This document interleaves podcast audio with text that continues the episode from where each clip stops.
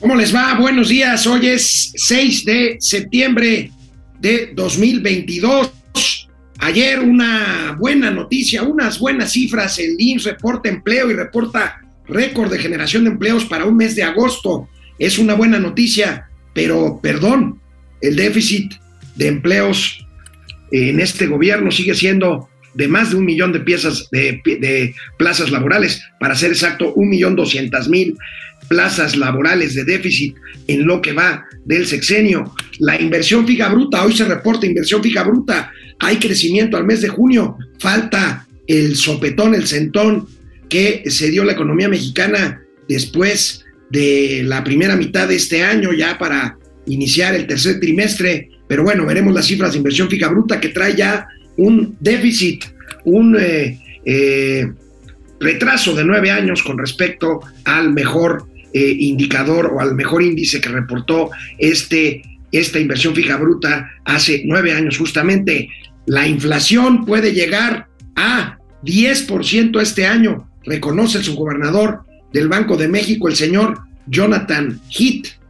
Bueno, pues aquí coincide con nuestro amigo Mauricio Flores, con quien en un momento comentaremos esto. ¿Saben cuánto vale el crimen cibernético? O sea, ¿cuánto representa en dinero el crimen cibernético? Ahí nomás, 12 mil millones de dólares. Bueno, pues vamos a empezar. Momento financiero, por supuesto.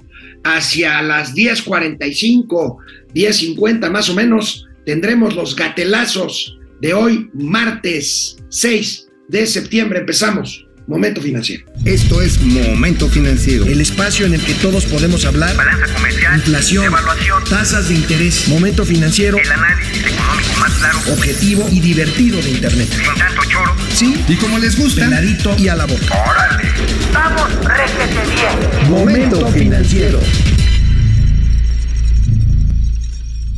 Bueno, pues positivas, positivas las cifras de empleo dadas a conocer ayer por el Instituto Mexicano del Seguro Social. Son cifras al cierre de agosto de este año 2022. Fíjense, en agosto se crearon más de 157 mil plazas, por supuesto, dadas de alta formalmente en el IMSS, y se llega con esto, a un récord de 21 millones 236 mil 866 personas, 21.2 millones de personas con empleo formal en este país. Insisto, es una buena noticia, son buenas cifras. Vamos a ver los peros en un momento más. Récord en creación de empleo formal en agosto, IMSS sin precedentes, 557, 157 mil 432 plazas creadas. Este es el, el, financiero.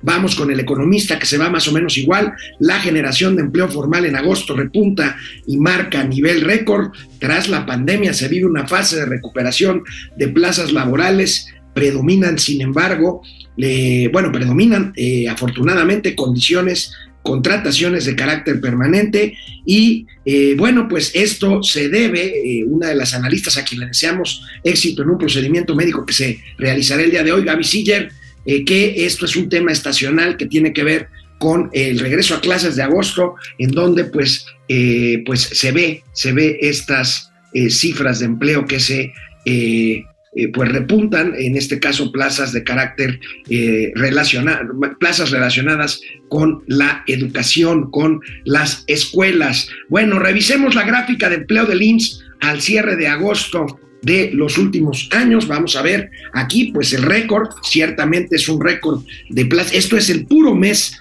de agosto comparado con otros agostos de años anteriores, una cifra récord, 157 mil personas contratadas o registradas en el IMSS, de las cuales la mayoría, 108 mil, son permanentes y eh, 49 mil 500 son eh, eventuales. Pues una relación, yo calculo que será eh, pues más o menos un 60-65% de permanentes y el resto 35-40% de eh, eventuales. Aquí tenemos pues este récord de eh, empleo, eh, pero bueno, también vamos a ver eh, por mes cómo se ve claramente el fenómeno estacional de agosto que se debe al regreso a clases. Aquí vemos esta gráfica, es mes por mes, 2021 y 2022. Aquí vemos pues que se alcanzó en septiembre con el rebote pospandémico, se alcanzó una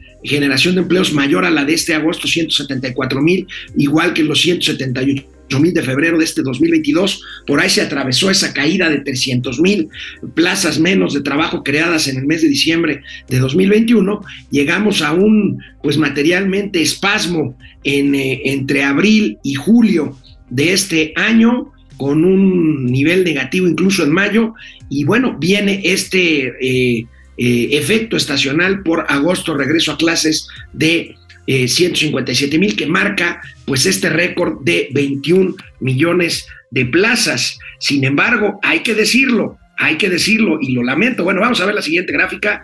Eh, tenemos que decirlo. Eh, recuerden ustedes que las necesidades económicas hacen, aquí está, hacen que se requiera más de un millón doscientas mil plazas por año por la gente que se incorpora a la actividad laboral. Aquí está el número de trabajadores total. Ahí tenemos este récord de 21.2 millones en agosto. Venimos de 20 millones y medio en enero de 2020. Por supuesto, esto fue mucho menor en el año, eh, eh, en el, en el eh, periodo de la pandemia a mediados de 2020, en donde se cayó un millón de empleos.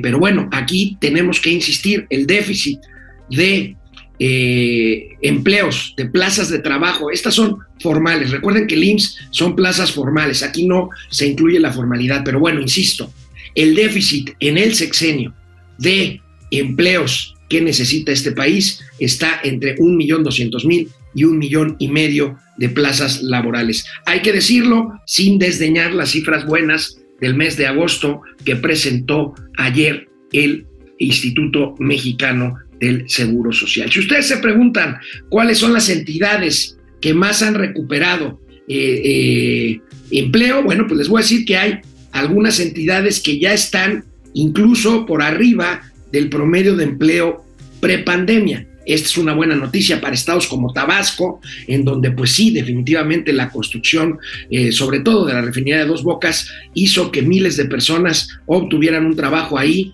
eh, para el tema de Dos Bocas, que aunque ya está inaugurada, siguen construyendo. Bueno, Tabasco, Baja California Sur, resultado del regreso de la actividad turística después de la pandemia. Baja California, esto es interesante, Baja California, en donde seguramente pues están las industrias maquiladoras de ahí de la frontera, Tijuana, donde también seguramente está la actividad eh, vitivinícola en el Valle de Guadalupe, ahí cerca de Ensenada, en Baja California justamente. También Hidalgo, eh, también Hidalgo, eh, Querétaro, Chihuahua y Nuevo León, las de mayor rezago. Entonces, tenemos con que las eh, entidades que han recuperado niveles prepandemia, Tabasco, Baja California, Baja California Sur, Hidalgo, Querétaro, Chihuahua y Nuevo León. Las de mayor rezago, Veracruz, Sinaloa, fíjense, Veracruz está por debajo del nivel prepandémico, Sinaloa, Guerrero, Ciudad de México y Oaxaca. Ahí tenemos esto. Y bueno, pues hoy también el INEGI reportó inversión fija bruta al mes de junio. Recordemos eh, que este dato llega desfasado, es un dato a junio, pero hay que irlo siguiendo de cualquier forma, independientemente de que nosotros ya hayamos reportado, por ejemplo, el sopetón de la economía después justamente de iniciado el primer trimestre, más bien el segundo trimestre de este año. Vamos a ver el reporte del INEGI sobre inversión fija bruta. La inversión fija bruta presentó un aumento real de 0.7% durante junio de 2022 frente a la del mes previo con cifras desestacionalizadas. En su comparación anual se incrementó 8.5% en términos reales en el mes de referencia. Así, la tendencia ciclo de este indicador presenta el siguiente comportamiento. A su interior, los gastos en maquinaria y equipo total crecieron 14.2% y en construcción 2.9% frente a los de igual mes de 2021. Estas cifras se actualizarán el próximo 6 de octubre.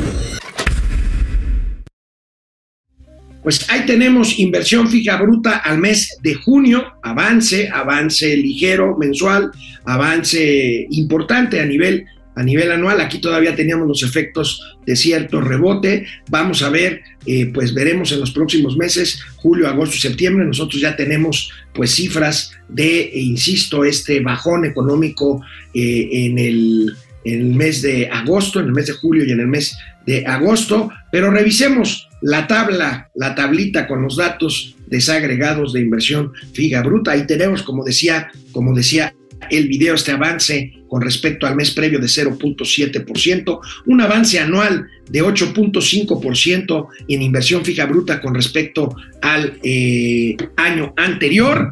Y bueno, pues ahí por actividad, ahí la tenemos, pero mientras tanto, saludo a mi amigo Mauricio Flores Arellano. Mauricio, buenos días. ¿Cómo estás, mi estimado amigo? Bueno, pues esto explica por qué la generación de empleos es trastabillante y sobre todo los niveles salariales.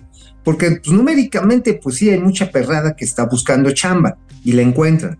Pero ya hemos dicho y está demostrado por el INEGI que encuentra chamba pues con salarios que no te sacan de perico perro. Estamos hablando de que la mayoría está cayendo en el rango de uno y dos salarios mínimos cuando están en el sector formal. Ya en el informal, pues, este, pues es muy variable, no se puede medir con precisión, más, más solamente de manera indirecta, pero la inversión bruta fija, amigo, eh, de acuerdo a la última medición comparable que hizo el INEGI del primer semestre de este año respecto a los anteriores primeros semestres, hoy la formación bruta de capital fijo se encuentra a niveles total de entre 2011 y 2012. Estos datos son datos de INEGI. Chaires, no se me aloquen. Es datos oficiales donde está Graciela Márquez, una de las personalidades allegadas al gobierno de Andrés Manuel López Obrador.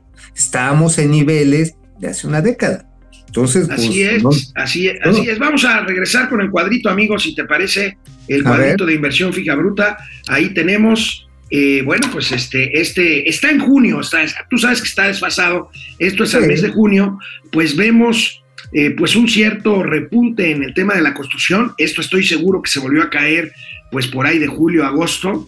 Y, bueno, maquinaria y equipo también un repunte de 14% al mes de junio. Pero insisto, estas son cifras desfasadas, amigo, que eh, pues seguramente veremos que se fueron corrigiendo al inicio del eh, primer, del segundo trimestre del año, y no porque así lo deseemos, sino porque, como dices tú, a pesar de esto, a pesar de este avance al mes de junio, que es lo que reporta hoy el INEGI en materia de inversión fija bruta, pues el retroceso tú lo traes en 10, 11 años. Yo lo traigo, yo en la formación de capital, en, ah, la, en la, propia inversión fija bruta son nueve años de retraso, eh, de acuerdo con este tweet y gráfica que les muestro aquí del Instituto Mexicano de la Competitividad. Ahí la tenemos, amigo, pues es un es un retroceso, es un retroceso de nueve años, a pesar de que creció al mes de junio, estamos a un nivel de nueve años eh, de retraso con base en eso es el, el INEGI. El INEGI es de 10, es de 12 años, 10 años, ¿eh? Está más, más, más severa la medición del, del, INEGI que la el Instituto Mexicano de Competitividad. Y fíjate que ayer precisamente el director del asesor económico del American Chambers, decía que el problema número uno que tiene para el crecimiento la economía mexicana es la abrumadora, así lo calificó ¿eh? el señor José Fonserrada, la abrumadora falta de inversión privada. La inversión pública está disminuida, eh, independientemente de que esté en cuatro proyectos ahí metida, eh, la inversión bruta fija que hace el Estado, que hace el gobierno, se ha achicado prácticamente 15%, si no es que un poco más, debido a al redimensionamiento del gasto público, que ahora se dedica pues, a gasto electoral, ¿no? Se, se dedica a comprar conciencias en dádivas, en regalos, y entonces la inversión gubernamental, que antes era un tractor que servía que fueran en las empresas creciendo y articulando proyectos, generando empleos, generando cadenas de producción, pues ya no está. Obviamente la retórica oficial es, no, no, es que antes le dábamos el dinero a los machuchones que se clavaban la lana, pinches neoliberales, hijos de su pinche abusiva madre. Pues sí, pero pues después de que a lo mejor este, le quitas esto a los abusivos, pues pues lo único que reparte son migajas. Es decir, es la visión más cuadrada, más cuadrada del igualitarismo que, este, que viene siempre acompañado con los populismos, mi queridísimo amigo. Bueno, oye amigo, ¿te fuiste a echar unos tragos con el subgobernador del Banco de México, Jonathan Heath? Pues más o menos, más o menos, este, ya sabes que ahí a, don Jonathan sí le gustan los whiskoles, pues sí, de repente. No, no, le gusta, es un bombi band, Jonathan ah, Heath es ah, un. Y, bueno, y le, eh, le gustan los eh, buenos vinos. Es, es, un, es, un sommelier de categoría y un bombi band y un este eh, amante de la buena comida y de la buena bebida. Ah, bueno, Jonathan Heath, ¿por qué lo digo? Porque, bueno, pues coincidió contigo en lo que dijiste hace algunos meses eh, con que la tasa de interés puede llegar al 10% en este año, amigo. Lo declaró ayer justamente en el Instituto Mexicano, en un webinar eh, organizado por Valeria Moy, el Instituto Mexicano de la Competitividad. Aquí tenemos, lo destaca hoy la prensa por todos lados. Jonathan Heath, ahí la tienes, amigo. La, entre 9 y 10%. Entre 9 y 10% la tasa de inflación, aunque dice Jonathan Heath que la inflación propiamente dicha podría llegar, y ahí coincide con otros analistas, podría llegar a su fin de, crecimiento en, eh, eh, a finales de este año y empezar a bajar. Pero bueno, aquí lo importante es eh, raro que un banquero central se aviente a dar un pronóstico y bueno, pues lo hace, lo hace el subgobernador del Banco de México, el señor Jonathan Heath pero muy probablemente no lo está haciendo nada más porque le gusten los reflectores. Don Jonathan, hay que recordar que, que, es este ajonjolí de todos los molos, es muy consultado, es ahora sí el amigo de todos los niños, este, economistas, etcétera, etcétera. Es una persona muy respetada y respetable. Eh, pero lo cierto está en que ya son, es ahora sí que una advertencia muy clara de para dónde van a ir o cuando menos va a ir el voto de Jonathan Heath y no descartaría yo de otros miembros de la Junta de Gobierno Banco Central en las próximas decisiones de las tasas de interés, subir el costo del dinero. Ahora, dices, oye, pues qué bueno que a lo mejor empieza a bajar la tasa de inflación, no la inflación, ¿eh? O sea, esto, amigo, es muy importante. Tú lo sabes y se dice de manera coloquial. La inflación sube por elevador, pero baja, baja por, las escaleras. Le baja despacito. Entonces, este, el proceso de eh, alineamiento de precios no va a ser tan rápido. Acuérdate que además hay presiones salariales que se están gestando y que si no son bien administradas van a ser ahora sí un acicate. Estamos hablando de que se quiere duplicar el salario mínimo. Eh, los economistas más chairos, no quiero decir los más pendejos, van a decir, no es cierto, los salarios no presionan los costos. Ok, eso en un, en un estadio de estabilidad de precios, pero cuando tienes una inflación subyacente como la que está, con precios energéticos todavía locochones, viene el invierno en Europa, ¿eh? Aguas. Todavía tienes esa bronca encima. Y todavía agarras y le aumentas el costo salarial, ahí el costo salarial, su impacto marginal es mayor que en procesos de estabilidad de precios. Y obviamente esto es logarítmico, ¿eh? Está comprobado que es logarítmico. Cuando hay presión de costos subyacentes, aumentas un peso o un, un 1% el salario y tiene un impacto del doble. Esto, a ver, amigo, todos quisiéramos ganar más, todos quisiéramos ganar más. Sin embargo, si no van acompañados de incrementos de productividad o de otras fuentes de actividades económicas, lo que se genera son presiones inflacionarias adicionales en las que siempre, sin lugar a dudas, los que pierden son los trabajadores. Te digo que te fuiste a echar unos tragos y a comer con Jonathan Heath, porque justo pues eso también dijo en el webinar. Eh, aquí lo tenemos en la forma en que tomó esta nota el periódico Reforma, es justamente de que Jonathan Heath advierte un riesgo inflacionario en caso de que se llegue a la decisión de elevar eh, los salarios por decreto. Ahí la tienes, amigo. Pues sí, amigo, pues no la quieren doblar y mira, eh, doblar el salario mínimo. Insisto, todos quisiéramos ganar más, pero doblar el salario mínimo por decreto a los primeros que les va a poner en su madre van a ser a los pequeños y medianos negocios. Punto. Porque ahí es donde contratas al personal que le quieres dar su seguro social, que le quieres dar su fondo de ahorro, pero una estética, una clínica pequeña, una tienda, este, una pequeña cadena de panaderías, por ejemplo, se va a meter en unas broncas que entonces va a generar presiones sobre sus precios y los primeros que salen dañados, deja por la inflación, por el desempleo son los trabajadores. ¿Qué hace una empresa de este tipo? Por ejemplo, a ti que te gustan las pues despide o contrata por fuera y dice, güey, no te puedo dar prestaciones salariales, te voy a dar tu salario pelón, te lo voy a dar en cachete Y este, pero no me, met- no me pidas que te meta la nómina porque voy a reventar. Y por necesidad de trabajo, las personas echan la lana. Yo veo cómo, pero no estás ya generando el empleo formal que tiene las prestaciones sociales para cuando uno se hace ruco.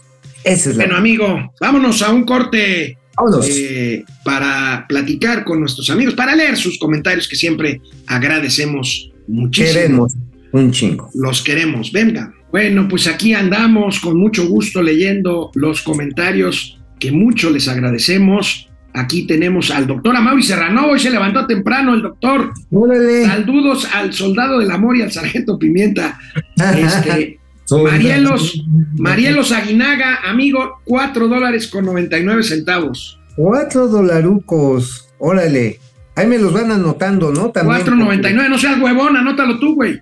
No, güey, lo que pasa está en que ahorita que no estamos en estudio, no tengo la, la, la Biblia. La Biblia está quedando asentada ahí eh, de manera electrónica, no crean que nos vamos a chingar la lana, pero vamos a hacer un arqueo, vamos a hacer una auditoría, la vamos a presentar a la soberanía de momento financiero y les diremos con cuántos habrán caído para las carnitas una vez que regresemos al estudio.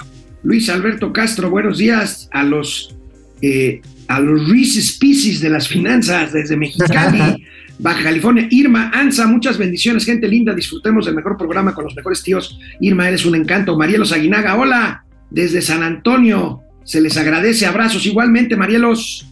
Carlos González, a ver cómo viene el déficit fiscal del presupuesto. Va a ser interesante, pero ¿sabes qué, amigo? Aquí nos han engañado con la verdad, porque si bien en los años anteriores, tanto en los criterios como en los presupuestos y como en los resultados fiscales, el déficit sigue siendo más o menos manejable, pues es un déficit pues medio medio o por, medio encubierto, por no decir totalmente encubierto, amigo, porque el déficit el déficit se cubre eh, disminuyendo programas y cortando programas presupuestales y pues Claro. así no tiene chiste. No, pues los subejercicios hemos visto, Los hemos visto los subejercicios. en salud, en infraestructura pública de transporte, hemos visto déficits, por ejemplo, en la parte académica. No en la escuela es nuestra, que ya ves que la señora está, ¿cómo se llama? Leticia, ¿no? Leticia Ramírez, la que prefiere no contestar porque no sabe nada, no sabe Ajá. ni lo que ignora, amigo. Bueno, nada más hay como colofón en la entrevista que le hace Daniel Iturbide, amigo, hay seis preguntas, yo conté seis preguntas en la que la señora se declara absolutamente tonta. Absolutamente. tonta. Incompetente, incompetente. Incompetente, Ahorita sí, lo vamos a comentar, lo vamos a comentar en los gatelazos. Esos Eh, nos pueden perderse, hermano. Bueno, respondiéndole a Carlos González, hay quien piensa que por primera vez el déficit lo pueden elevar un poquito en el presupuesto, quizá ya pegándole al 4% o 4,5%, que ya sería pues un foco amarillo, amigo. ¿De dónde lo vas a sacar? ¿De deuda?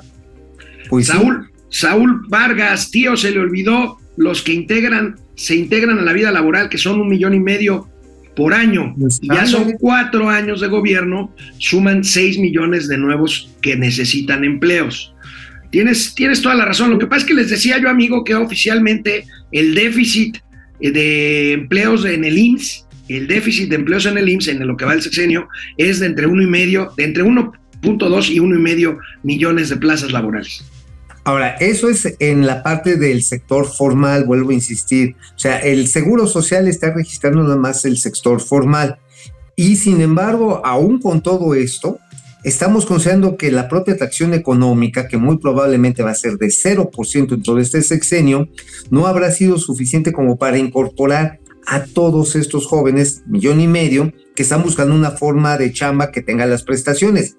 Muchos de ellos, la mayoría, 60%, no sé si te gusta ese 60%, amigo, van a caer en la informalidad, hacer negocios Bueno, ahí propios. tiene un punto, tiene un punto Saúl Vargas, ¿no? Con el tema de 6 millones, eh, tomando en cuenta los cuatro años, este, habría que analizarlo bien, Habría porque que hay que desagregarlo ahí.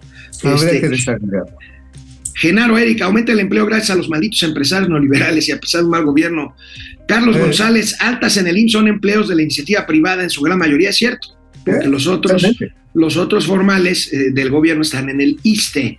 Eh, Carlos González, pura vitamina 4T, tortas, tlayudas, tlacoyos. José Fernando Pedraza Zúñiga, ¿creen que John Kerry venga a comer tamales de chipilín con López y a felicitarlo por su gobierno? De Yo hecho, no sí. viene, no viene John No Kerry. venir. ¿Por Eh, viene, no, no, no, no, no viene John Kerry, viene este eh, Anthony Blinken, directamente, el secretario de, de, de- de Estado. Viene en los próximos días. Este, Oye, si viene Blinken, quiere decir que están tratando de retomar todavía el ángulo diplomático antes de llegar al callejón de los putazos con la, el tema de la energía que está en la, en la mesa de análisis del TEMEC. Están Así regresando los pichones a tratar de enmendar lo que, este, lo que desandaron los gobiernos, bueno, el gobierno mexicano, ¿no? Así es, José González dice buenos días al Doc y a Martin McFly de las finanzas. José Eso. Fernando Pedraza Zúñiga, la guerra, salarios contra precios nunca nos ha dejado nada nuevo, nunca, nunca. Solamente desempleo, quiebre de empresa, inflación, completamente de acuerdo. Totalmente. Salvador López, buenos días, Rudo y Cursi de las finanzas. Pepe Almazán, ¿cómo estás? En vez de cambiar de opinión sobre la militarización, el presidente debió de hacerlo con la cancelación de varias cosas, aeropuerto, estancia, seguro popular. Estoy de acuerdo. Lo que pasa es que es puro choro. Ahorita lo vamos a ver en los gatelazos. Órale. Raimundo Velázquez Hidalgo, ¿Qué buenos dice? días, tíos machuchones, y a toda ¿Cómo la están? banda. Este, repite el oso ¿Qué que hizo. Eh, dice Pepe Almazán nos pide que repitamos el oso que hizo la encargada de la SEP. No, no solo lo voy a repetir, sino voy a hacer, voy a presentarles lo que hizo sobre esa pieza el gran Van Pipe. No, bueno, oye, pero es que de veras la señora no rebuzna porque no se sabe la tonada. O sea, en los lugares en los que se sentaron estos grandes promotores de la educación pública, eh, que soñaron con una república ilustrada, pones una señora que se le lengua la traba. Fíjate, no amigo, Pero me, das pauta, me, me das pauta a comentar algo. Ayer nos fue por este gatelazo y a mí en lo personal en Twitter, pero como en- se nos vinieron todos los bots, Ah, estos sí, chairos. horrible, horrible, horrible. Pero bueno, a mí me da mucha risa, amigo, porque te sacan lo de Aurelio Nuño, lo del leer, te sacan Ajá. lo de Videgaray que fue a aprender, o sea, está bien. Entonces Ajá. yo les puse un tweet en el que les dije, a ver, ¿qué güeyes son? O sea, estos güeyes, como no pueden, como no tienen argumento para defender la ignorancia supina de la secretaria Leticia Ramírez, pues entonces dicen, ah, pues es que antes era igual o peor. Entonces, yo les puse en Twitter y se pusieron como locos. Miren ¿Cómo nada es? más estos pobres güeyes, por no decir estos pobres pendejos, que aceptan que se los están jodiendo pero se quedan tranquilos ¿Por porque dicen que antes se los jodían igual o más. Pero es que ahora se los pendejea su patroncito. Oye, por cierto, hoy López Obrador en su mañanera, no sé si lo traes, que dice, bueno, ya cambié de opinión de cuando estaba en Claro. campaña, ¿eh? El ejército debe estar en las calles. Mm. Bueno, pues Y, ahí las- está. y la bola de lambiscones, uy, sí tienes razón. Güey, no mames, qué Bueno, pendejo. Minerva Barrón. Este, que el tío Mao no tiene casa, pues ahí está en su casa, Minerva. Ahí estoy. Ahí Sí. está, es tan payaso que tiene ahí esa decoración en su despacho Ah, particular. claro. Soy Este- callejero de calle propia. Raimundo Velázquez, Dulce Villegas. eh, hola, ¿qué tal? Les voy a comentar algo que me gustaría conocer quién lo financia. Bien continuo, vi, continuó vivo en una comunidad de mil habitantes aproximadamente y ya hay lonas de Es Claudia. Yo le voy a poner abajo la asesina de línea 12. Voy a comprar mi marcador en rojo en aceite. ¿Quién paga esas lonas? ¿Quién pompó? Pues son recursos públicos, Dulce. Pues claro, Son claro, recursos es lana, públicos. es nuestra lana. Oye, pero a ver, ¿quieren ser presidentes o presidentas? Pero ¿para qué chingados? ¿Para qué? Aquí hay es un comentario que es la respuesta al Ser, igual de donde vivo, pero en las colonias populares, porque ahí hay casi 900 mil habitantes. Lo que he visto son bandas pintadas con el nombre de la Sheinbaum y dice Claudia, presidenta, presudenta, presidenta. Pues sí, este, Pues sí. Es dinero público, es, Es nuestra dinero lana. Oye, ¿te acuerdas que se quejaban de que el PRI hace esas mismas chingaderas? claro, todo el tiempo. Y sí las Todo el hacía. tiempo. Sí, claro, y tenía ejércitos de pintabarras y de loneros y hacían todo ese tipo de desperdicios de recursos públicos. Nada más que ahora ya es la izquierda la que hace la misma chingadera. ¡Qué bonito! Bueno, amigo, 50 pesos María Margarita Estandía o Estandia. 50 pesos. Vámonos, vámonos con las calumnias del señor Flores. Amigo, ¿qué traes hoy en el periódico La Razón? Pues mira, hoy les platiqué ya con un poquito más detalles, un poquito más detalles de esta reunión interesante de Alsea, porque me quedé todavía a platicar ahí un ratito con los directivos, con el señor Colby, que es el representante de Starbucks. Bueno, este, fíjate que, que este Marco Torrado, que es el que está ahí precisamente al frente del changarro, como director, porque Alberto pues, es el CEO, se fueron a Acapulco porque ahí también van a ser parte de la celebración. Resulta, resulta que este, el actual director empezó trabajando en la primera tienda de Starbucks que estuvo en el hotel, en el hotel María Isabel Sheraton de Paseos de la Reforma. Ese fue el primer Starbucks en la Ciudad de México y en todo el país, cuando trajeron la franquicia hace 20 años. Obviamente no creían que la gente fuera a hacer filas para tomarse un chingado café. Además carísimo, ¿eh? yo sí les dije, miren, a mí el Starbucks no me gusta, eh, me lo tomo cuando no hay de otra opción o me citan ahí, lo mío, lo mío es el cafecito este, el cielito, cielito mío, o este, o el uno que me gusta también dispararte, Punta del Cielo. Ese también está chido, ¿no? Es cielito lindo, amigo, qué farsante. Cielito mío, cielito mío. Eres tan farsante como el presidente. No, además, pues la verdad es que yo preparo mi café en casa. Pero mira, es interesante eh, el plan de expansión, no solamente en México, sino también en Europa. Se van a brincar a Bélgica y a Holanda. Y mira que allá hacen buenos cafés. Tienen una gran tradición de, comprar blends y hacer las mezclas y prepararlos de una manera espléndida. O sea, ir a competir a esos territorios y más con una pinche guerra que está cerquita, pues es muy aventado, ¿no? Están, de hecho, platicaban negociando con los proveedores externos de energía, porque van a tener que mantener los locales, los que quieran mantener abiertos y puedan sostener en esta temporada de invierno allá en Europa. Sin embargo, fíjate que a pesar de que por otro lado tienen la bronca, la bronca de la inflación, el café lo tienen controlado. ¿Por qué? Porque Starbucks compra el 50% del grano de café que se comercializa en el mundo. Entonces, obviamente, como hace agricultura por contrato, y además cuando tiene eh, ahora sí que faltantes o hay cambios de, de, la oferta por un cambio en el clima y no se logra determinada cosecha y sale al mercado spot, pues logran aligerar la curva de los precios y no les pega tanto.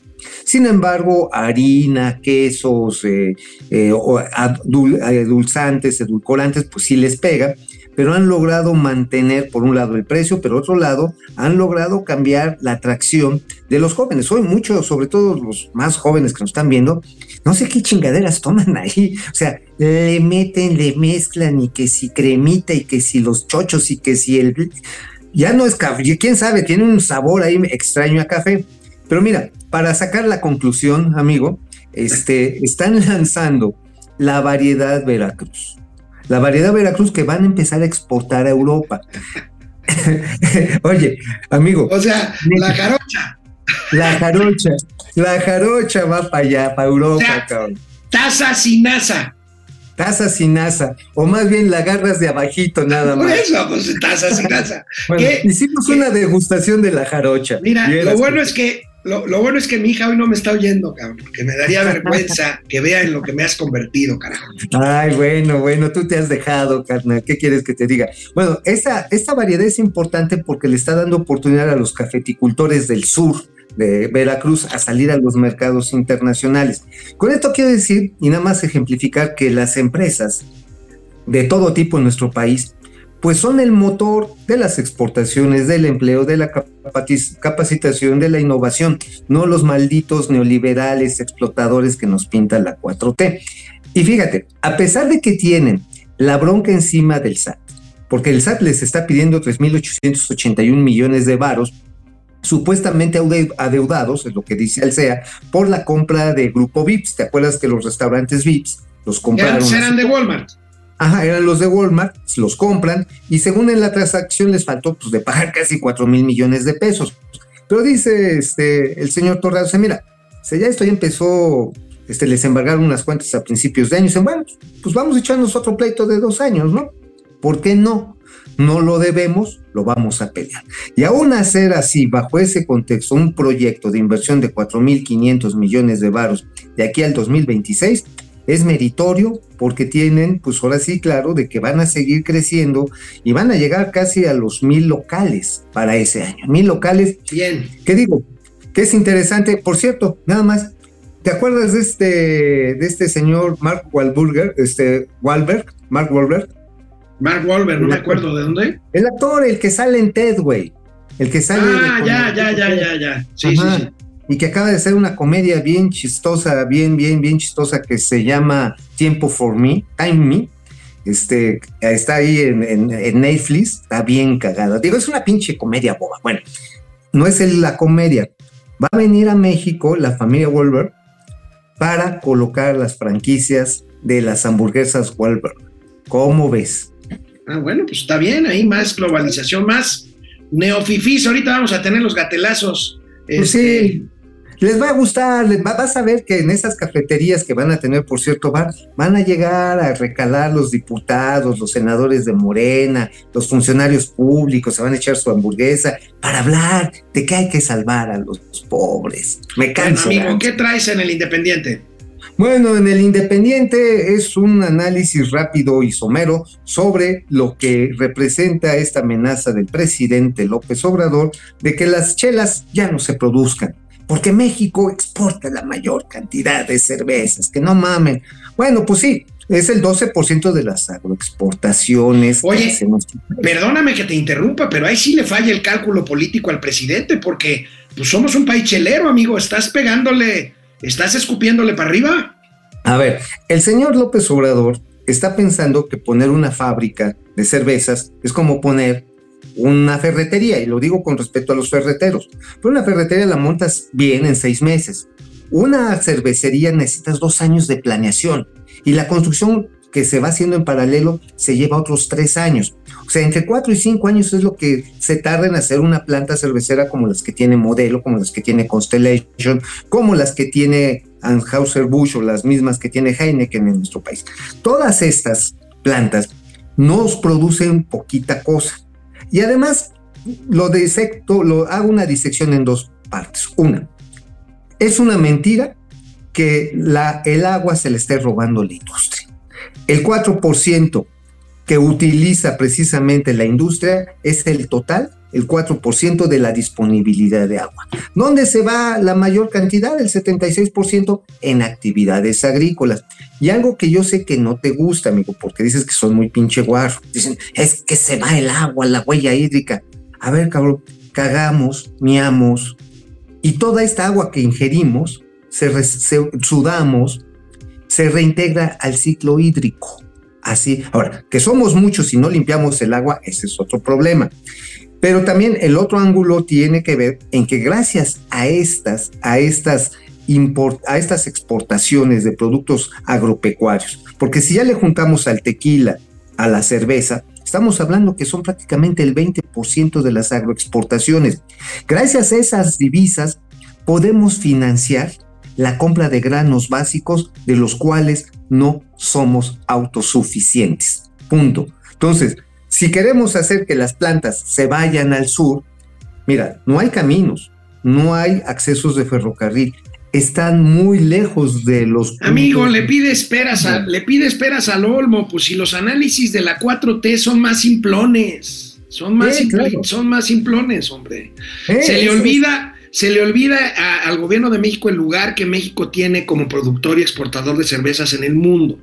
Se salen con el cuento, pues sí, pero es que antes la cerveza era mexicana y ahora ya no. Sigue siendo mexicana, carajo, si se produce aquí y si pues produce miles de empleos para mexicanos que trabajan ahí, que se desarrollan ahí, que no me vengan con cuentos, hombre. Oye, además con un desarrollo tecnológico bien interesante. Hay un chorro de ingenieros y de maestros cerveceros que se forman en México y que luego las compañías multinacionales las emplean en otras partes del mundo. O sea, ay, es que eran empresarios mexicanos. Pues no les quitaba la diferencia. Vendieron porque era el momento de internacionalizar las marcas y se ganaron un barote con empresas. ¿Te acuerdas de Juan Sánchez Navarro? Sí, claro, por supuesto. Juan Sánchez Navarro fue un fiero crítico a los gobiernos populistas, desde, desde Luis Echeverría y pasando por López Portillo.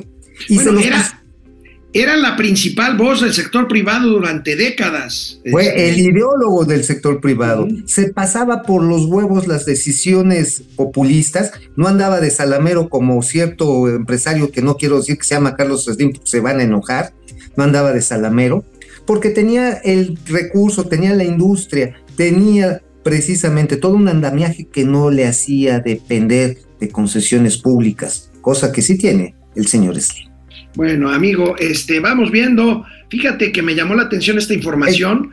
eh, la ciberseguridad, o sea, el crimen Sí, cibernético se ha vuelto ya, pues, un elemento, eh, pues, económico, amigo, entre las empresas, porque fíjate, No, vemos bueno. esta, vemos esta gráfica que te pongo ahí en pantalla. eh, la ciberseguridad, o sea, la ciberdelincuencia vale más o menos 12 mil millones de dólares. O sea, este es el nivel del impacto del cibercrimen a nivel mundial. En un minuto, los ciberdelincuentes encriptan a 100 archivos. En cinco minutos se puede encriptar un equipo. Y en México existe un déficit de 260 mil profesionales en ciberseguridad. O sea, los hackers mexicanos, porque aquí hay que decir una, aquí hay que decir una cosa. Los, bancos, por ejemplo, contratan hackers, pero hackers buenos, lo digo entre comillas, para defenderse de los hackers malos. Claro. Est- esta gráfica que es una investigación de la firma de seguridad SecNesis, esta indica que en México hacen falta todavía hackers buenos que se dediquen a defender eh, a las empresas y a los sistemas productivos de los hackers malosos. Bueno. Amigo, ¿te acordarás de esta película famosísima, eh, Alcánceme si puedo, donde Sí, sale claro. DiCaprio, sale Tom Hanks, eh, que es la historia de un falsificador, digamos, de cheques, pero pues hoy podríamos equipararlo precisamente a los ciberdelincuentes que se meten a las redes de los sistemas financieros. Precisamente, ¿quiénes son los mejores eh, policías o los mejores vigilantes del sector financiero? Aquellos que trabajaron del lado oscuro, ¿eh? Sí, claro. Ya cuando, eh, ya Bueno. cuando los pepenas, eh, véngase para acá, papá, y, este, y son muy buenos. Oye, nada más que, amigo, México es el primer país en América Latina que recibe más ataques cibernéticos por persona. O sea, cada mexicano en promedio recibe por hora 12 ataques. 12 ataques a su correo electrónico, a sus redes sociales, a sus cuentas de banco. Están chingui, chingui, chingue a ver dónde encuentran una fisura en el sistema del banco, en tu clave de correo electrónico, en las claves que metes en tus redes sociales. Y te pueden hacer la de los montadeudas, ¿eh? Te secuestran la pinche cuenta o te, te secuestran tus cuentas este, en redes sociales o tu correo electrónico y te sacan la vida, literal. Aguas, ¿eh? Sí es muy Bueno, importante. Vámonos, vámonos a un corte y regresamos con los gatelazos. Vámonos. Bueno, Jan Batipspe, saludos a Masi Osare de las finanzas. Masi Mas y Osare. Osare. Masi y Osari de las noticias. Francisco Onofre dice que somos César Chávez y Sal Sánchez. Puta, qué honor. ¿Tuviste pelear a. Sal Sánchez? No, bueno, ya- ese muchacho hubiera sido el mejor de la historia sin de todo el mundo. Oye, además era mi paisano, era de Azcapolanco. Francisco señor buenos días. Carly Agui, recordemos que si eres Sam Lover, eres priista y viceversa. Este. Genaro Eric, la izquierda sirve los tamales de chipilín con la derecha, está muy bueno. Víctor, Eh, ese está para TikTok, güey. Está sí, para TikTok. Víctor Garcés, Jones Café y ya muy fifí, un Oreo en Italian Coffee de vez en cuando.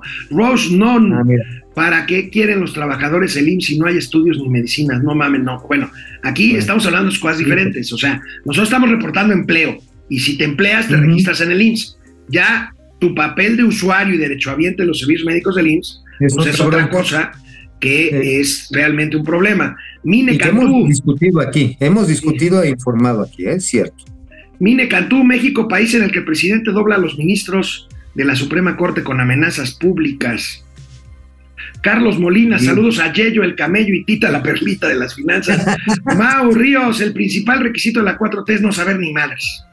Ah, claro, claro. Dicen, oiga, aquí contratan para presidente, ¿qué? Usted está pendejo, ¿qué? ¿Qué? ¿A poco es requisito ya? No hay como el árabe. Se refiere al café, aleluya Aleki. María No, no sé. Margarita Estandia, Café Punto del Cielo es de Veracruz y el mejor de México también es el de Coatepec. Marina Sainz, bonito día, el Café Punta del Cielo es muy rico, aquí viéndoles desde Ciudad Juárez y tomando café. Saludos, Marina. Ay, Betty Villalón, rico.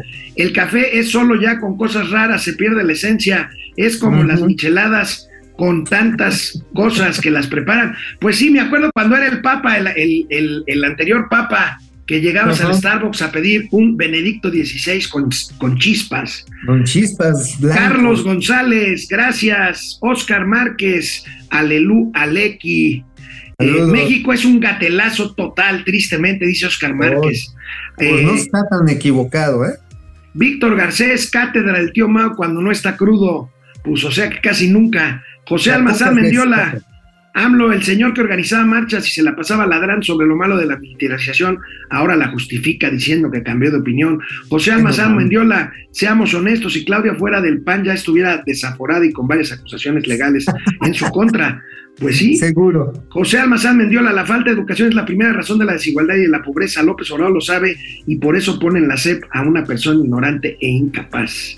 Sí. Alejandro Castro, saludos al programa y audiencia desde Tizayuca. Hidalgo, saludos Tizayuca. Tocayo. Fidel Torres, buenos días a Chano y Chon de las finanzas. Vámonos a los gatelazos. Como diría Chano. "Uh, uh". Ya ves que ayer un gatelazo fue todas las cosas que decía el presidente y sus apologistas sobre la militarización del país, ¿verdad? Pues hoy, hoy nos contestó el presidente, amigo. Hoy nos contestó el ver, presidente ¿Qué nos dijo el y presidente? no tuvo de otra.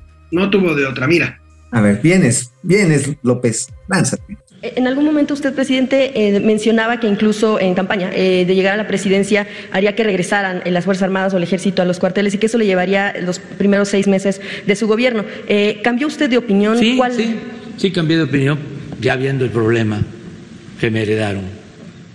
¿Cómo enfrentar el problema de la inseguridad? A ver, amigo, aquí, aquí se responde de dos maneras. De entrada está diciendo, pues la cagué, ¿eh? o sea, me equivoqué del diagnóstico. O sea, uno, dos, los engañé, pendejos, y ya cambié de opinión. Ah, O sea, nada más es, pues, encogerse de hombres, pues sí, la cagué, los engañé, este, pues ya a, a lo siguiente, ¿no? Hoy tenemos un presidente verde olivo. hay algo peor, hay algo peor. Ahorita tú dices la cagué, pues, pero hay algo peor que está reconociendo el presidente de la República y que le va a chocar a él y a sus efebos. El presidente, con esto que acabamos de ver, dijo: Calderón tenía razón. Fidel, Oye, eh, oye, Felipe fíjate Calderón tenía razón. Podemos concluir entonces que después de esta aceptación sobre de que tuvo un mal diagnóstico, de que cambia de opinión como cambia de calcetines, que la cuarta transformación es la etapa superior del calderonismo. ¿No? Sí. Finalmente, estamos hablando de una teoría política poderosísima. La etapa superior del calderonismo es el López Obradorismo. No mames, Bueno. eso es como para una tesis y ponerla en los libros de texto que va a sacar la Leti Ramírez. Ah, huevo. Bueno, amigo, ayer el presidente inventó otro mote para quienes no estamos de acuerdo con él. A ver Le qué nos dijo. el nuevo Ahora mote. Ahora qué nos dijo. No salen los neofifis, estos que se formaron durante el periodo neoliberal. Nada más es cosa de verlos como en serie. Sus ropas, sus cortes de pelo, con aspiraciones solo de poder, sin ideales, sin principios, aspiracionistas, capaces de todo.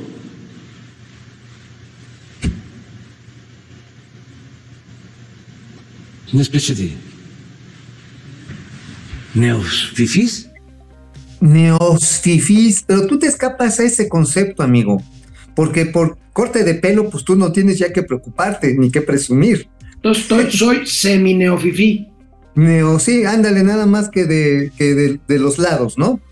Oye, pero a final de cuentas, qué cagado, o sea, ya por cómo te vistes, por cómo te peinas, porque quieres oh, pues, no estar tan jodido, ya eres enemigo de la cuarta transformación, estás en pecado mortal, te vas a quemar en los fuegos eternos, perro neoliberal.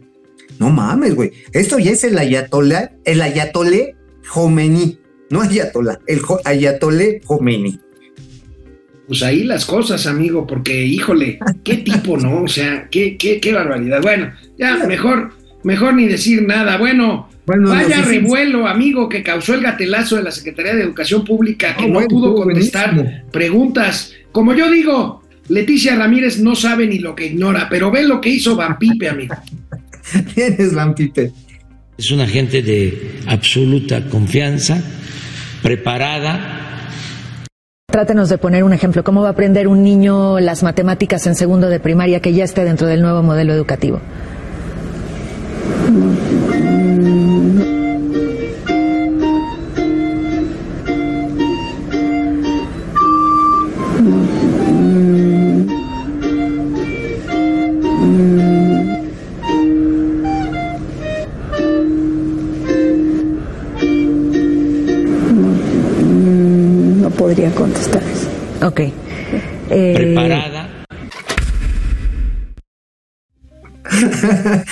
Pinche hámster se murió, cabrón. No, güey, se murió de un paro.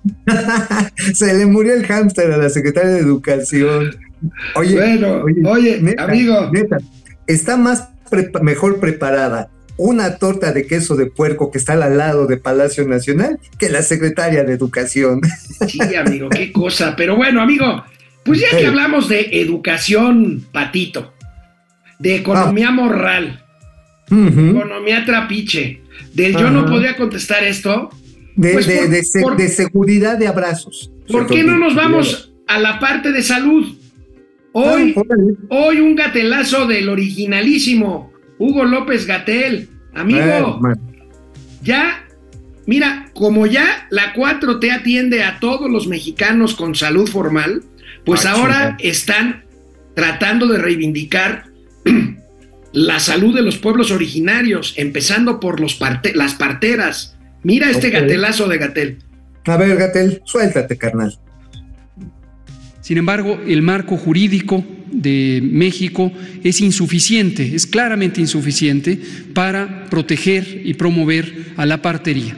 Y en cambio, en las últimas décadas, eh, ya no tan últimas, quizá en las últimas tres o cuatro décadas, lo que se ha hecho es eh, disminuir el espacio de práctica de la partería, eh, posponer sus capacidades porque no se les incorpora suficientemente al Sistema Nacional de Salud y ha privilegiado, en cambio, este marco jurídico una visión muy eh, técnica, a veces tecnocrática, de la práctica del parto, eh, mercantil en muchos de los casos. Lo que buscamos además es reconocer explícitamente el legado de nuestros pueblos originarios y priorizar la atención de grupos sociales históricamente discriminados.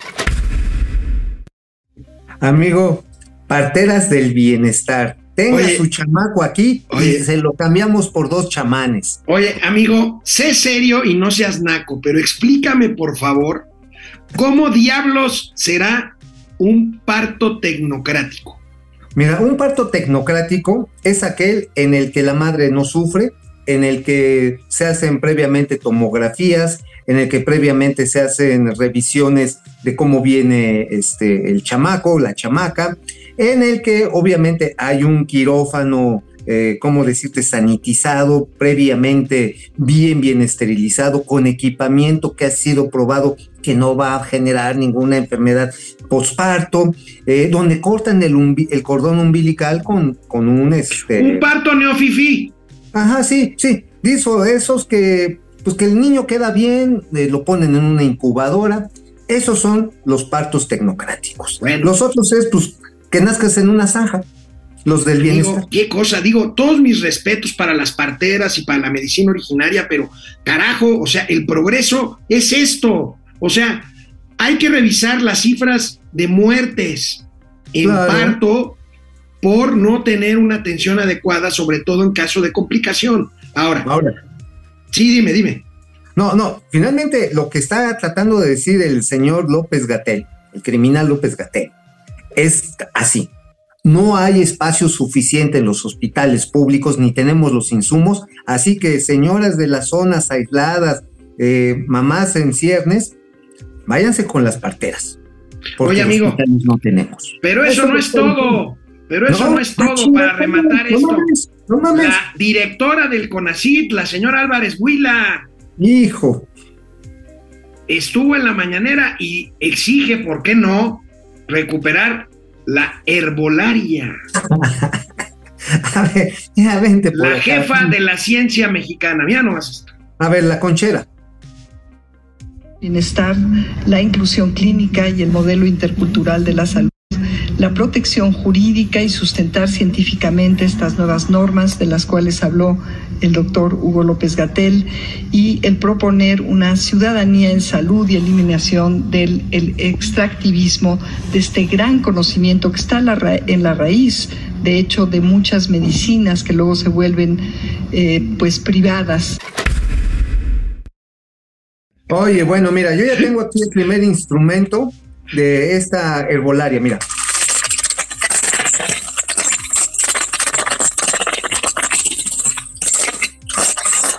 Y ya con eso le sacamos a usted el mal de ojo, con usted le expulsamos los malos aires. Con esto de la medicina tradicional, esa pinche diabetes se le va a ir de un golpe, porque seguramente usted es objeto de envidias, de maledicencias de su comadre, eh, muy profundamente habrá quien está conspirando contra su bienestar y el del presidente. Así que, amigo, amigo, pues ya las licitaciones próximas que van a ser de medicamentos, con, según la señora Álvarez Huila, ya no van a ser compactos, ya no van a ser este tipo de No, bueno, pastillitas. van a, van a licitar sobres de bollo gordo. sobres de bollo gordo, este, ¿cómo se llama? De pasote, este, ramas de pirul, eh, van a oye, amigo, ver. sanguijuelas para las, para las sangrías. Te, te tengo un TikTok, te tengo un TikTok para, para, pues para resumirte, Ay, pues lo que es la 4T con economía moral, eh, salud eh, chamán, Ajá. abrazos, no balazos, Y educación patito. y educación patito. Mira este TikTok, es una maravilla. Ven.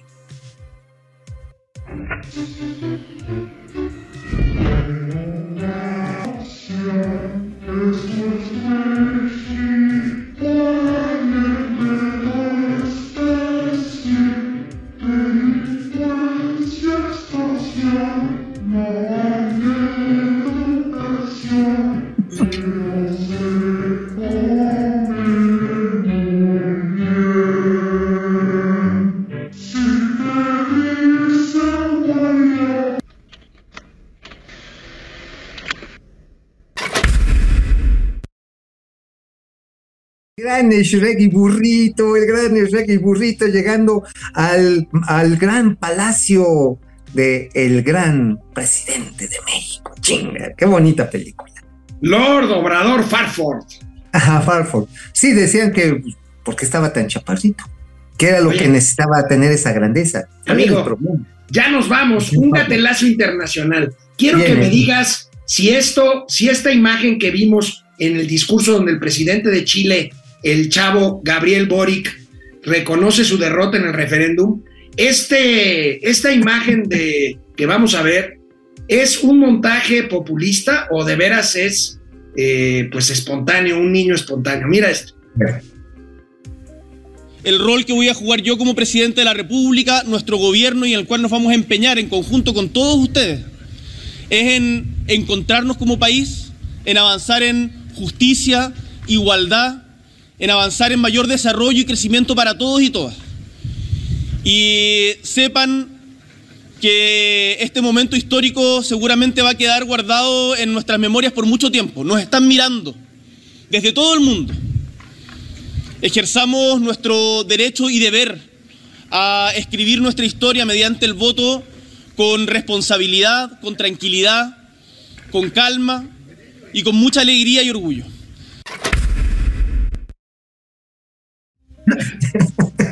Ay, amigo, se me hace que fue un enano que contrató Felipe Calderón para ir a chingar al presidente chileno. Superman, Superman.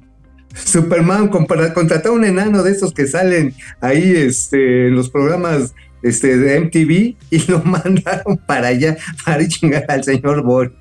Amigo, nos vemos mañana, cuídate. Nos vemos mañana. Bye.